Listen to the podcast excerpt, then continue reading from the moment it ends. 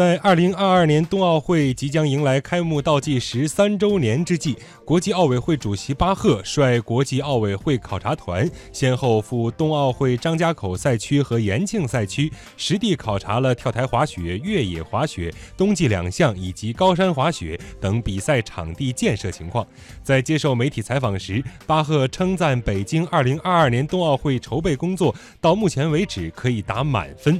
巴赫表示，各个项目都在按预期顺利推进，令人印象深刻。除此之外，他在张家口的雪场看到许多孩子在学习滑雪，这表明中国在申办时提出的让三亿人参与冰雪运动有了显著成效。